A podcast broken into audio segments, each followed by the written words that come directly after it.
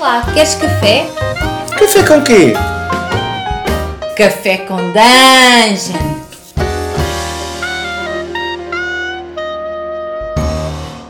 Bom dia, amigos do Regra da Casa. Estamos aqui para mais um Café com Dungeon, a sua manhã com muito RPG.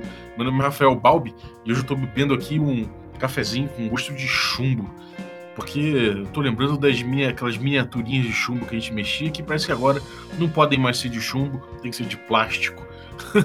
a gente vai falar hoje sobre War Games, que, pô, é de onde ver RPG, afinal de contas, né? E para falar sobre isso, eu tô aqui com o Thiago Martinez, que é um dos diretores do Clube Paulista de War Games. E bem-vindo, cara. Fala, Balbi, tudo bom? É, bom dia aí pra todo mundo que tá ouvindo Café com Danjo. Eu sou o Thiago e eu tô aqui bebendo uma coca num copo todo decorado com grama estática, rochas, árvores, tudo perfeito para servir de cobertura para minhas miniaturas.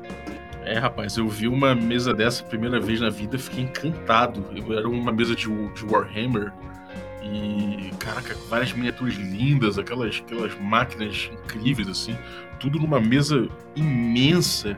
Cara, eu acho que Wargame, a primeira coisa que dá para perceber é o apelo visual, né? Sim, a estética no, no Wargame, é, ela tá bem. Ela é bem é, colocada, é um apelo muito grande que o jogo tem. Pelo fato dele se basear é, na miniatura, no terreno, e ser tudo em escala, ter tudo um tema. É, então, Warhammer ele vai ter certo tema, seja o medieval, seja o, o, o sci-fi. Um jogo histórico vai ter outro. Então, isso é, é bem marcante nos Wargames. Uhum. É, então, eu imagino que deve ser o, o, primeiro, a primeira chamada do vício, né? Sim, sim. É, já ouvi galera aqui falando no, no Café com Dungeon que o Warhammer é o, é o crack de plástico. E isso é real. é, ele é o jogo bem que te traz, assim. Mas ele não foi o primeiro, né? E, e o Wargame, na verdade, tem uma história bem longa. É, mas ele atualmente é um dos mais populares. Uhum. É, cara, aí me diz uma coisa. Você, esse negócio do, do bonequinho de chumbo, né? Eu, na minha, quando eu era moleque, o bonequinho era de chumbo, a gente mexia. Ficava até com a mão meio cinza, uma coisa meio. meio pegajosa não, mas era uma coisa meio, sei lá, farinhenta, não sei. Era, era, era, diferente. Hoje em dia eu vejo que é tudo de plástico, né? Isso aí foi porque proibiram de alguma forma o chumbo ou porque o plástico realmente é mais barato e a galera não quer mais saber de chumbo? É, não, o, é porque proibiram o chumbo mesmo porque ele é tóxico, né? É, ah. Mas é assim, existem miniaturas de metal ainda, mas elas são feitas é, primordialmente de, de, metal branco, né? É, na real, miniatura de plástico é a mais cara que tem. Você fazer uma miniatura de plástico de alta definição é muito mais caro do que você fazer uma miniatura de metal. Tanto que você tem poucas empresas é, hoje que conseguem fazer miniaturas de plástico, né? E algumas que fazem de metal é, e fala, é, que fazem de metal para manter o preço do jogo acessível. Uhum. É o caso, por exemplo, da Corvus Belli que faz o Infinity. Uhum. Bom, é interessante isso, porque é um ponto de comum também do RPG com Wargame, que é a miniatura, né? O RPG, em vários RPGs que não usam teatro da mente, usam miniatura, e eu vejo muita, muita miniatura vendida aí de plástico hoje em dia, a galera pintando. E outra coisa que eu achei importante, que me pareceu revolucionário, é a entrada das impressoras 3D, né? Deu uma revolucionada no, no mercado de Wargame isso?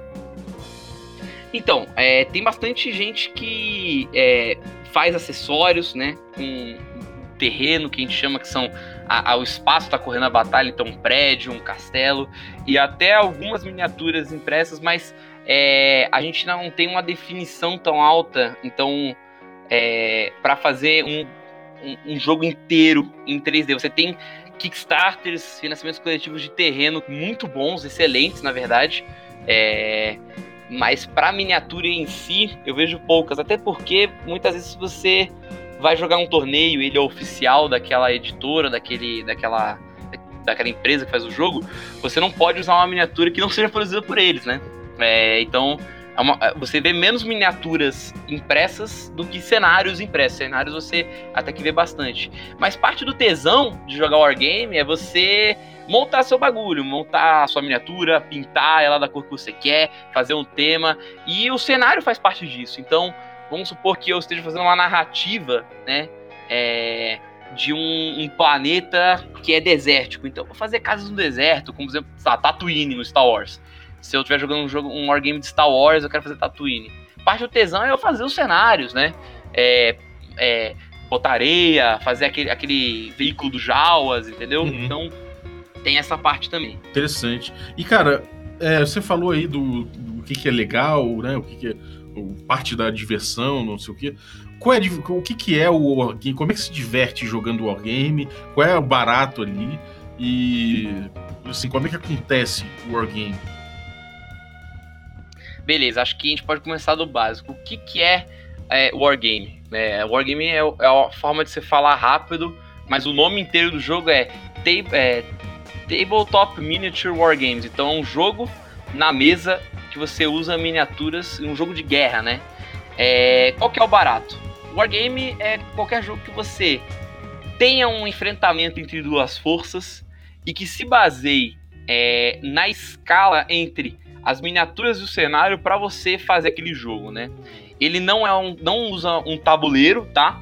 É, se você tem um tabuleiro que define esse conflito, a gente costuma falar que ele é um board game, né? Uhum. E não um. Ou um, pelo menos uma transição. Mas os wargames, é, vamos dizer assim, verdadeiros, eles usam uma mesa decorada com terreno, certo? Para simular o campo de batalha. E isso é importante é, na hora de jogar wargames, certo? É, inclusive, isso está na origem do wargame, que é lá no século XIX, lá na Prússia é, essa simulação do terreno ela tá no próprio, na própria gênese do wargame é, para poder ocorrer. Então o wargame é isso. É um jogo que você vai colocar suas miniaturas para brigar com as do, do amiguinho dentro de um sistema de regras, num cenário é, que respeite a escala dessas miniaturas e que tenha um tema narrativo, muitas vezes. Uhum. É interessante. Você é, tem essa coisa de você encenar certas é, certas guerras específicas, né? Tem, tem a coisa de você, sei lá, falar, ah, eu quero jogar é, uma batalha histórica da Segunda Guerra Mundial, ou quero encenar uma batalha famosa aqui do, do livro do Star Wars que teve entre, entre os Jedi, sei lá, e, os, e o Império. Existe esse tipo de coisa, né?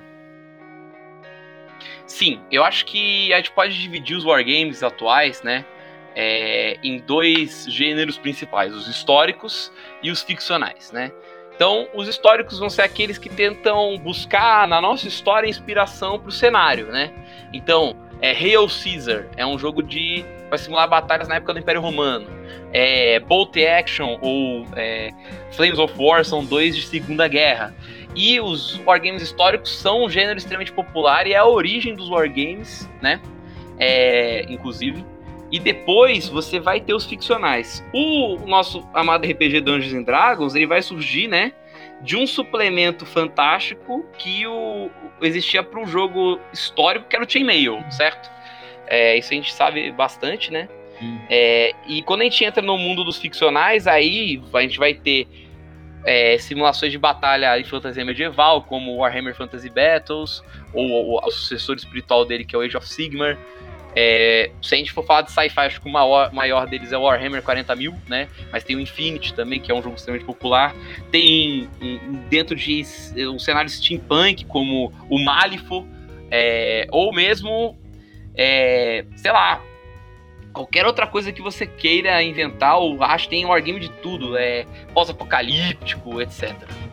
E é uma coisa de você simular um conflito em mínimos detalhes, né? Então as suas regras, as regras do, do do Wargame, de certa forma, elas emulam balística, é, questões físicas mesmo, né? Ela é um pouco bem específica em relação a isso.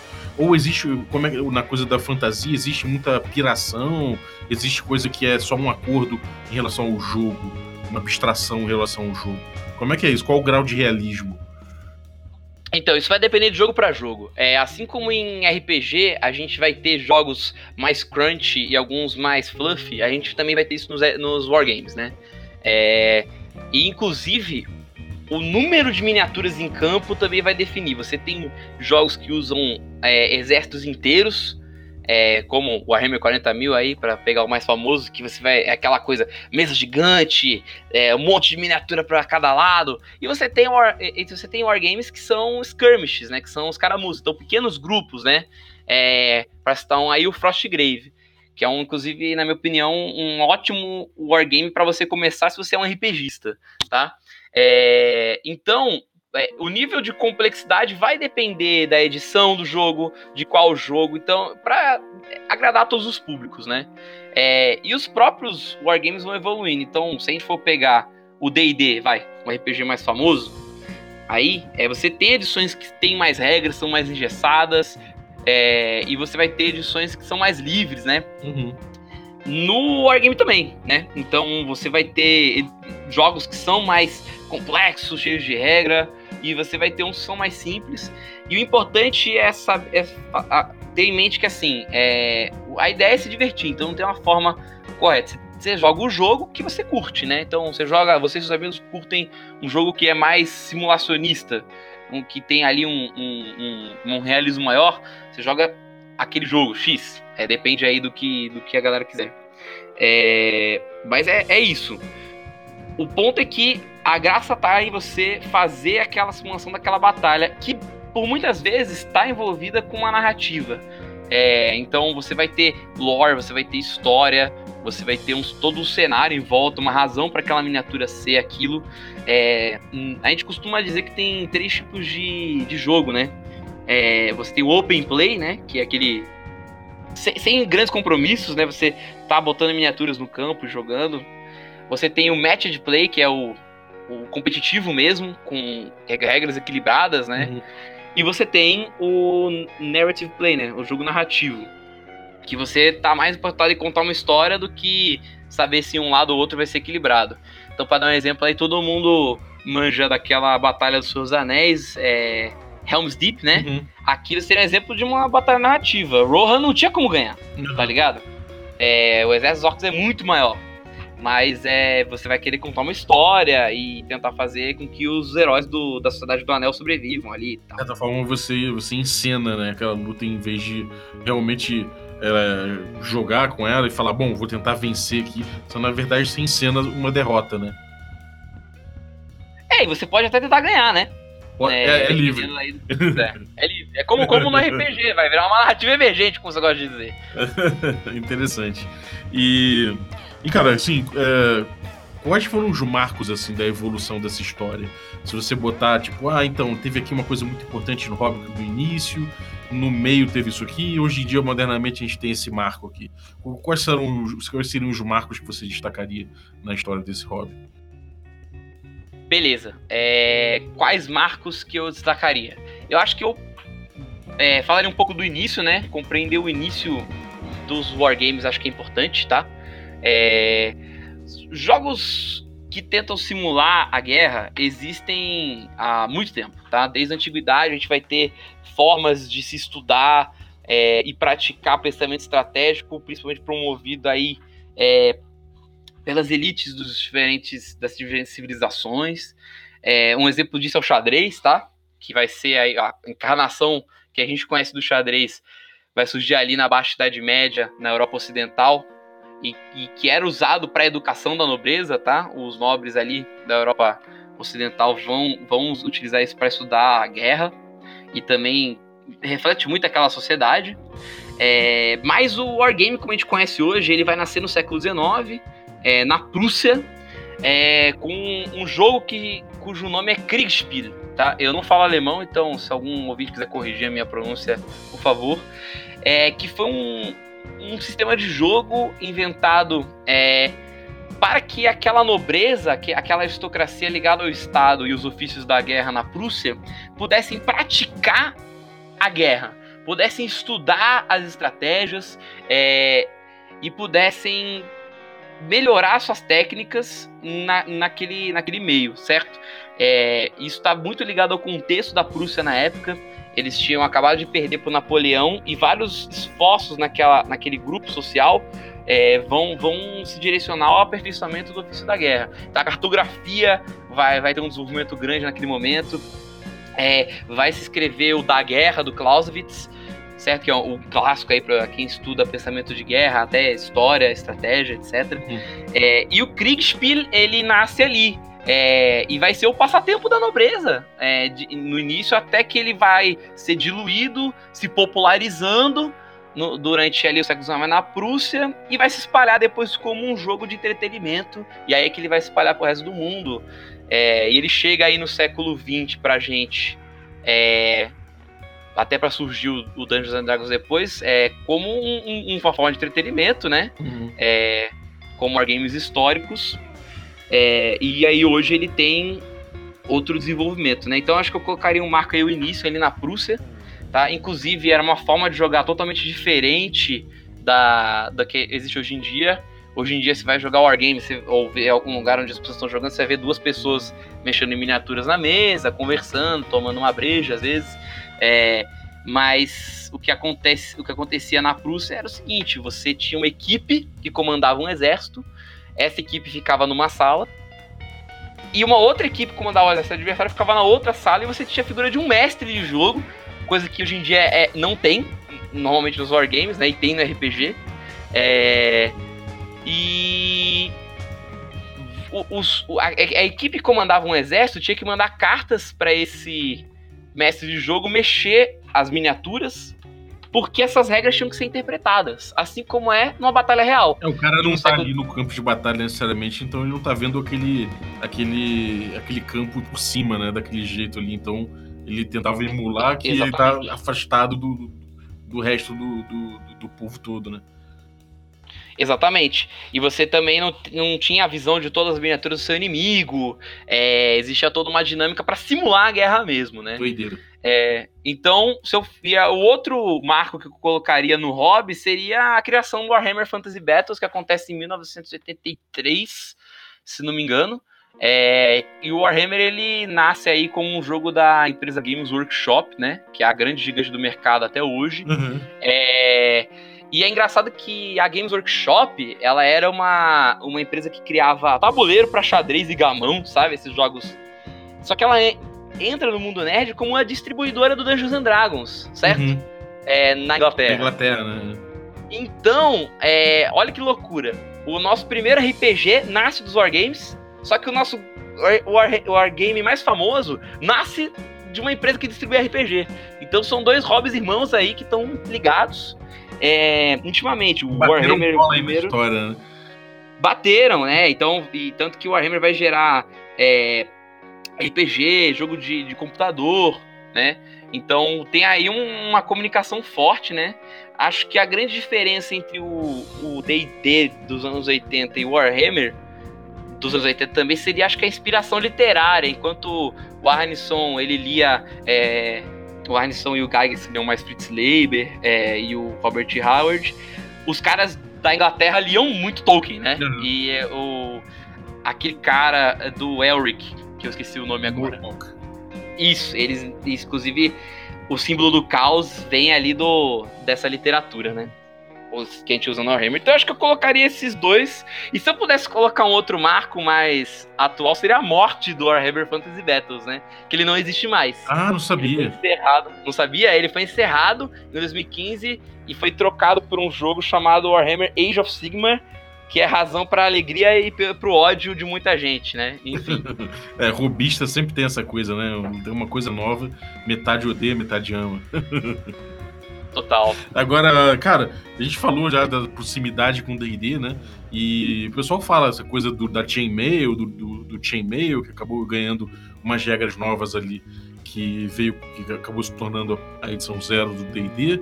E também o, o Arneson tinha um, um, teve contato com uma galera que jogava o tal do Brownstein, né? que era um, um, jogo que saiu um pouco também do Wargame e acabou virando essa coisa de, de da galera conversar e ensinar algumas coisas.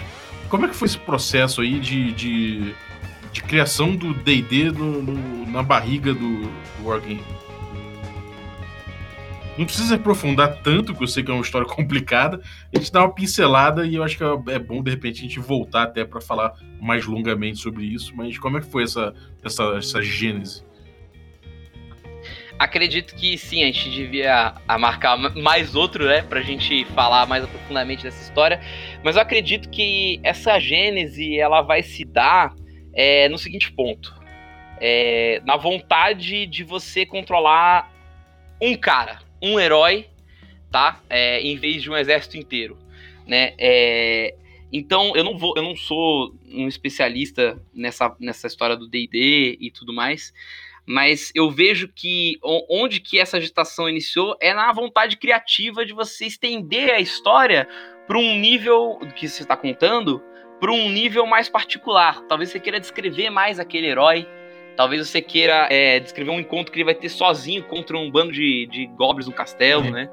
É, então acredito que durante é, os jogos que a galera do Gagas e do Anderson vão ter nos próprios cenários que eles estavam criando, é, essa necessidade apareceu e precisou criar um novo jogo.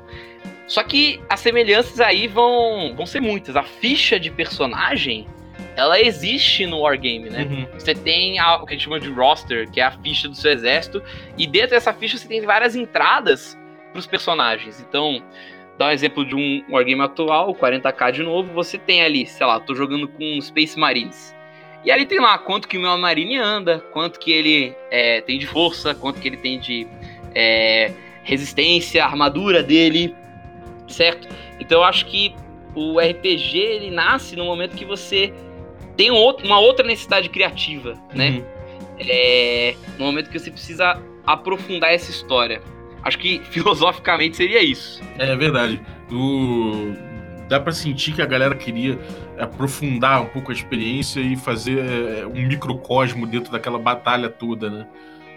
E aí, enfim, tem várias coisas que, que no D&D Zero que ainda herdam um pouco a, a, miniatura, o wargame, mas, enfim, eu acho que ali realmente a coisa foi cada uma para um lado e algumas diferenças começaram a aparecer, né?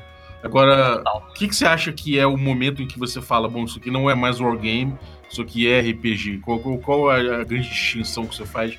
Não falando em termos de produto, né? Ó, oh, isso aqui é D&D, isso aqui é D&D zero, acabou, começou RPG. Mas em termos mais de, de jogabilidade, o que, que você acha que é o grande, o, a grande diferença? Eu acho que em termos de jogabilidade, é, a gente... O que deixa de ser um wargame Primeiro, eu acho que quando você pode se libertar da, da do exame minucioso daquele. Da, do, do tabuleiro que você construiu. De novo, não tabuleiro que vem numa caixa, porque aí é um jogo de tabuleiro, é, mas do, do campo de batalha que você construiu. Quando, mesmo que você jogue D&D numa dungeon, com miniaturas, com terreno, você não vai construir a Tomb of Horrors em mínimos detalhes todos. Eu não sei, não conheço a direito do Tomb Raider pra falar, mas você não vai conseguir todos os andares de uma dungeon gigantesca, entendeu? Uhum. É, e aí você utilizar o teatro da mente, você usar a sua imaginação é, para começar a descrever o cenário, até o ponto que você chega num, num narrativismo, né? Sei lá, eu jogo muito Vampiro à Máscara, nunca usei uma miniatura, entendeu? Uhum. É, então, porque não, não é um jogo feito para isso, né? Então eu acho que quando você pode fazer isso, e no DD você pode fazer isso, né? Você pode ter momentos do jogo que você não está usando uma miniatura, aí não é mais Wargame. Eu acho que o Wargame ele precisa estar tá com a presença da sua miniatura lá, você precisa ver a proporcionalidade. Então, por exemplo, é, eu tô jogando RPG com você, eu vou perguntar, Balbi, o meu arqueiro pode acertar aquele Goblin? Você vai falar, ah, pode, ah, é, não pode, ou depende, faz um Perception aí. Uhum. Beleza. No Wargame, se eu quero saber se meu arqueiro acerta o seu Goblin, eu vou abaixar a cabeça e olhar onde ele tá olhando. Literalmente. Aí você vai fazer aquela. fechar um olho, fazer a mira, fazer a mira pegar uma trena e medir, né? Exato. E às vezes, se tiver complexa a situação, pegar um laser, tá? É, é, chega nesse nível de você ver e aí você tem que discutir com o seu companheiro. Pô, quanto que ele tá de cobertura? 50%? É, vai ter jogos que eu falar, cobertura é cobertura, não importa se tá o pé ou todo só aparece a cabeça do cara ou se só o pé tá coberto. Mas tem jogos que diferenciam, né? Então, é, acho que quando a, de a, decisão de algumas coisas uh, ou o jogo se passa mais na, na imaginação, ali na, no teatro da mente, e talvez na interpretação de personagens, do que na, nas miniaturas, aí eu acho que deixa de ser wargame para ser RPG, que é da hora também. É, mas são jogos diferentes. Então, se eu. É, eu acho que tem uma coisa importante aí que você falou, que é o seguinte: o DD, mesmo que ele use um, um, um, um tabuleiro com miniaturas, não sei o que, elas continuam sendo coisas muito. representações muito abstratas, né? Você a, a sua Sim. imaginação ela tá pairando ali em cima em algum local. Já no wargame, é, o cenário ali ele é muito pão queijo queijo, né? Ele é uma coisa muito objetiva que tem ali que você tem que levar em conta para as rolagens e para o desenvolvimento do jogo, né? Exatamente. É, para dar um exemplo bem claro, por exemplo, eu já joguei D&D várias vezes em que a miniatura que eu estava usando, ou o token que eu estava usando, sei lá, vamos supor que meu elfo seja um, sei lá, paladino que usa escudo e espada. Só que a miniatura tem um arco. Beleza, é só para representar que eu tô ali, sabe? Não vai diferenciar muito. É, e no Wargame você até pode, tipo, não ter uma miniatura perfeita, é, no sentido de, tipo, equipamentos, mas uma forma mais da hora para você e pro seu oponente jogarem é o que a gente chama de WYSIWYG, né? What you see is what you get. Então, tipo assim, se minha miniatura tá de arco, ela tá de arco, entendeu? Esse é, faz parte do tesão, entendeu? Faz parte do que você curte, faz parte da zoeira do jogo. Então, se eu tenho uma árvore que tá aí pedindo eu ver o seu Goblin, essa é a zoeira. E aí já entra uma coisa séria, entendeu? Lógico, você vai ter tudo no combinado, né? Com seu parceiro de jogo mas você também é, é, tem essa prevalência maior do que está no tabuleiro no Wargame e, e, mais da interpretação de personagens no RPG. Mesmo que a gente possa interpretar, às vezes no, no Wargame, sei lá, estou fazendo uma campanha narrativa e eu tenho uma escolha para fazer, e eu faço uma escolha de acordo com o que eu acho que o meu personagem faria, mas é, isso é um, um ponto mais raro, assim. Interessante, cara. E, e, o que, que, é o presente do Wargame hoje? O que, que você tem aí de principais produtos? O que, que, o que, que tem e, e vertente, vertentes? Que, como é que você desenharia esse cenário do Wargame hoje em dia, lá fora e aqui no Brasil? Bom, vamos começar com o geral lá fora e depois a gente vai vindo pro Brasil, pode ser? Claro. É... Vamos lá. Eu acho que o cenário dos wargames, ele é um cenário bem plural hoje em dia e que vem se popularizando nos últimos anos, tá? É, então você tem, acho que eu classificaria ali, você tem jogos históricos e jogos ficcionais, tá? E você tem galera que joga os dois, tá? Não, não existe essa uma divisão entre uma cena assim, que, é, que nem sei lá, era nos anos 90 com RPG, eu só jogo D&D, eu só jogo vampiros. Isso não rola muito. É, mas você tem essa, esses, dois, esses dois temas, né? É, e aí acho que uma coisa que é bem marcante é a quantidade de miniaturas, tá? Então se é um jogo é, full scale, se é um jogo com um exército grande, ou se é um skirmish, tá? Então você vai ter gente que prefere skirmish, que é jogo com poucas miniaturas. Meu, meu grupo vai ter cinco, vai ter seis miniaturas. É... Skirmish é uma batalha mais localizada, né? Isso. É, e costuma ser um jogo muito mais barato, tá? Porque você não precisa comprar 200 miniaturas para jogar, você compra 6, né? É, as, é, até às vezes você tem mais um tempo para dar atenção para aquela miniatura. É, então acho que oferece a primeira diferenciação, skirmish e full scale. E aí eu acho que você tem as editoras, né? Você vai ter as, as empresas que fazem. Então você vai ter os jogos da Games Workshop, que são Warhammer 40.000, Warhammer Age of Sigmar e o Senhor dos Anéis, né? Eles têm a licença do jogo de batalhas do Senhor dos Anéis. E esses jogos têm variações, né? É, tem a versão Skirmish do 40.000, que é o Kill Team, né? Então, é, você vai ter outros jogos da mesma editora, como Blood Bowl, como Necromunda, que você passa no mundo do 40k também. É, e você vai ter outras empresas. Acho que para citar os maiores, eu citaria é, o Infinity, da Calls Belli, eu citaria, é, que é um jogo de skirmish, eu citaria o Malifo, que é da Weird Games, que tem uma. Ele, ele, o Malifo é o jogo skirmish, mas ele também tem uma versão scale, ele também tem um RPG, tá? É uma empresa que faz os três. É, você é, tem várias empresas que fazem jogos é, históricos. Você tem a Osprey, por exemplo, que é uma empresa que até pouco tempo atrás se não me engano, na verdade, até hoje ela só faz livro, só faz o set de regras e ela permite você jogar com as miniaturas que você quiser, o que é bem interessante.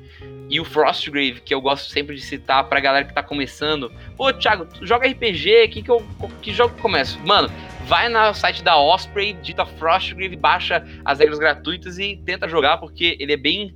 É, ele é um jogo de skirmish, né? Poucas miniaturas, e ele tem uma comunicação grande ali com um imaginário de D&D, você joga com um mago, e você tem uma, um, você contratou um grupo de mercenários, né, para te ajudar a explorar uma cidade. Então, eu acho que o cenário é assim no mundo. É, você tem diversos jogos e a galera que joga esses jogos.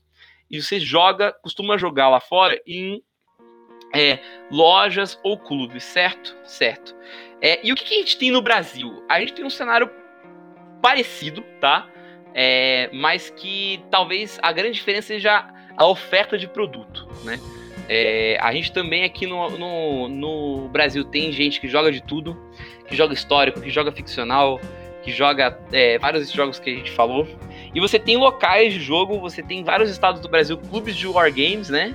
É, que procuram é, expandir o hobby, procuram oferecer um espaço na sua cidade, no seu bairro, é, para você jogar, para você encontrar brothers para jogar. É, e você tem lojas que vendem wargames, é, então, é, e que a galera costuma jogar lá também. Em São Paulo, que é onde eu tô, aqui a gente tem, por exemplo, a diversas lojas como a Universe, é, o Pitas, a, e a gente tem clubes, né? É, o clube que eu faço parte, que é o Clube Paulista de War Games, e você tem outro clube que é o Clube Dragon's Cave. Então, é, você tem lugares para praticar Wargame, para você vir jogar, para você vir conhecer, né? E essas lojas oferecem, as lojas oferecem certos produtos, mas tem alguns que só conseguem é, vindo de fora, importando, que ainda não tem uma representação nacional. É, e, e, cara, o é, que quer começar? O que, que você recomenda mais assim? Cara, se você quer começar, eu recomendaria você fazer o seguinte: é, você pro, procurar a loja mais próxima de você, o clube mais próximo de você, é, entrar em contato com os caras e jogar. Vai experimentar. É, a vantagem dos clubes é que geralmente já tem um aparelho, um aparato ali de cenários é, e, e talvez é, miniaturas para você jogar. Não rola é... um, uma coisa de ir, ninguém quer emprestar por miniatura para jogar, então esse cara aí precisa ter, precisa ter no mínimo aí um gasto aí para poder chegar com, com a miniatura e cenário, senão a galera não vai querer jogar com ele. Então, é, você vai, isso vai depender de cada grupo, né? Você vai ter grupos mais abertos, grupos menos abertos. Aqui em São Paulo acho que a cena é muito receptiva pra galera, tá? É, e, e, nas lojas costuma acontecer os eventos. Se eu pudesse recomendar um evento que vai rolar daqui a mês que vem, é, vai ser o primeiro encontro paulista de Wargames, que a gente está em parceria com a Universe é, fazendo, que vai ser um espaço é, aberto para você que é novo no Wargame, para você que nem conhece, quer conhecer, vir jogar lá. A gente vai ter cenário, miniatura e instrutores para você aprender. É, então, se eu pudesse recomendar um evento para você ir, é, cara que tá escutando e tá afim de, de é, vir jogar Wargames, conhecer os Wargames, é o Encontro Paulista de Wargames. Só entrar na página da Omniverse ou do Clube Paulista de Wargames no Facebook, encontrar o evento, dar um confirmar lá. E entrar em contato com a gente. É, logo mais a gente vai estar soltando as mesas é, que vão rolar. É muito no estilo da Dungeon Geek, que é um, um grande aí evento de RPG que rola aí na, em São Paulo. Inclusive, um abraço para Domi e pro Boi. Um abraço, é... Boi grande, Braço né? nome. Porque eles são uma inspiração pra gente e a gente quer fazer aí um evento nesse nível é, de abertura pra galera. É, então, assim, o Wargame exige ali certo nível de, de entrada, de gasto para entrar. Se você quiser ser um colecionador e engajar na, em ter um exército próprio, em começar a, a, a fazer o seu rolê, se filiar num clube, frequentar uma loja, aí exige, mas assim como exigiria qualquer outro hobby. Você quer jogar é, Magic, você precisa ter seu baralho, certo? Você vai jogar RPG, você precisa do livro. Mas na, não custa nada, você, é, é, de graça você ir conhecer o jogo num evento aberto como o EPW, como o Encontro Paulista de War Games, certo? Sim, ou, ou entrar em contato com alguém que joga, ou, ou geralmente página, as páginas do clube são boas para isso, porque você entra em contato com várias pessoas ao mesmo tempo, e marcar um jogo, vir conhecer, etc. Isso é bem legal. Maneiro, cara. Então, bom, galera, eu acho que vai ter gente correndo atrás aí com certeza. é muito bonito, é uma coisa muito chamativa, vocês já devem ter visto nos eventos aí. Então, cara, eu mesmo fico com vontade pra caramba de, de conhecer, mas só não conheço por um motivo, né, cara? Eu, eu realmente eu temo, eu temo virar cracudo de plástico aí e não ter volta. mas, pô, todo respeito e entusiasmo a respeito desse mundo e desse hobby aí que é tão rico e tem tanta história. Pô, Balber, sinta-se convidadíssimo a colar no EPW. Se quiser colar no clube, vamos marcar um dia aí, a gente faz um tutorial. E não tenha medo de virar cracudo de plástico, não, cara. venha, pro lado, venha pro lado de plástico da força. Maravilha. E, cara, algum recado aí que você queira dar pra galera? Algum, algum jabá?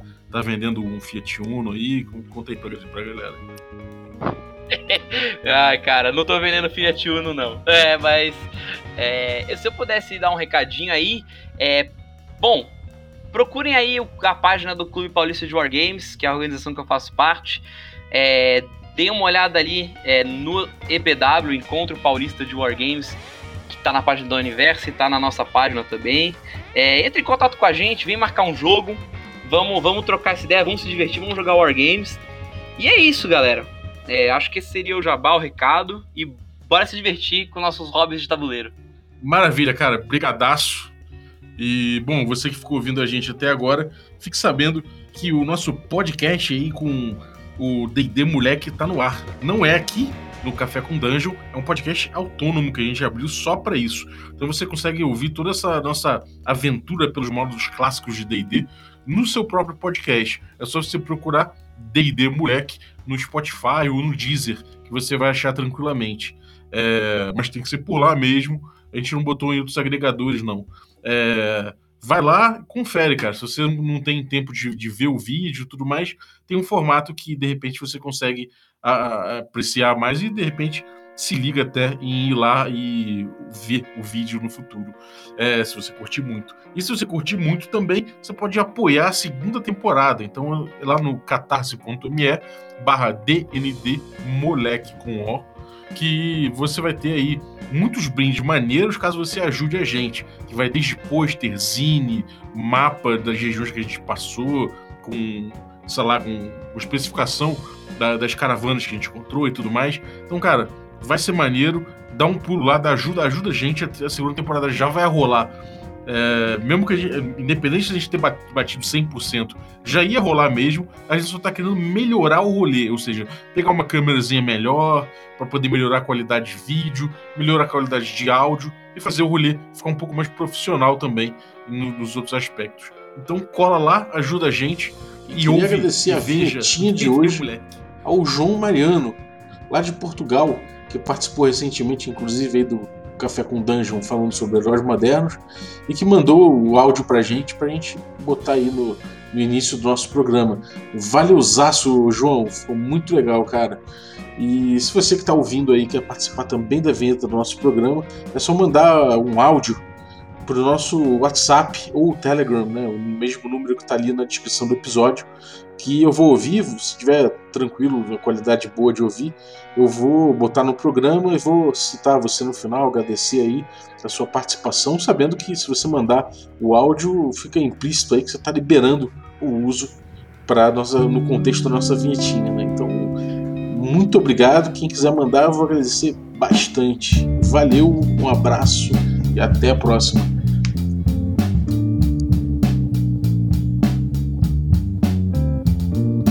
Young David Bowie snuck to the city. Made all the garbage look pretty, say, There's a genie in here and I'm gonna smoke him out. Hookah in the gay bar, living like a rock star.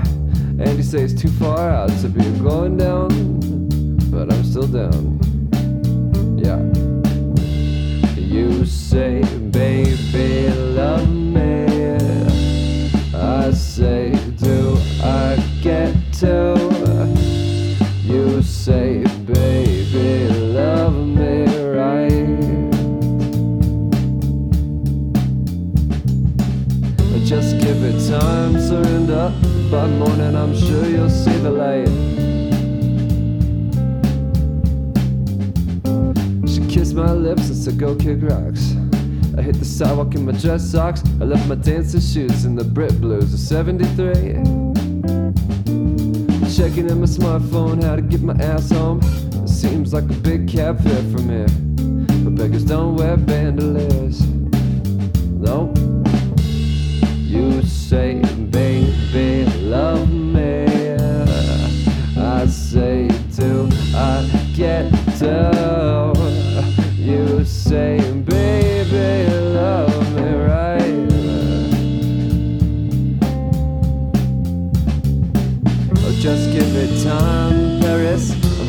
and I'm sure you'll see the light.